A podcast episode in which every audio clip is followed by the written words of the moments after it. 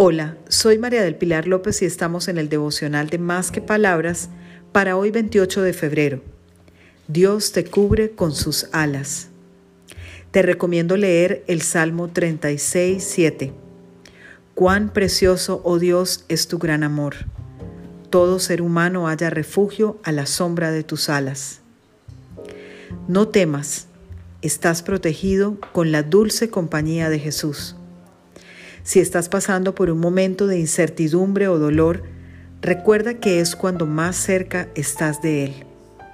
Aunque no lo veas, deja que sus alas te cubran y siente esa brisa suave de aliento de vida que sopla a tu favor. Sigue adelante y avanza con pasos firmes, tomado de su mano. Sus alas te protegen de todo mal y peligro.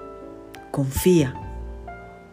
Feliz día para todos para que conversemos más que palabras.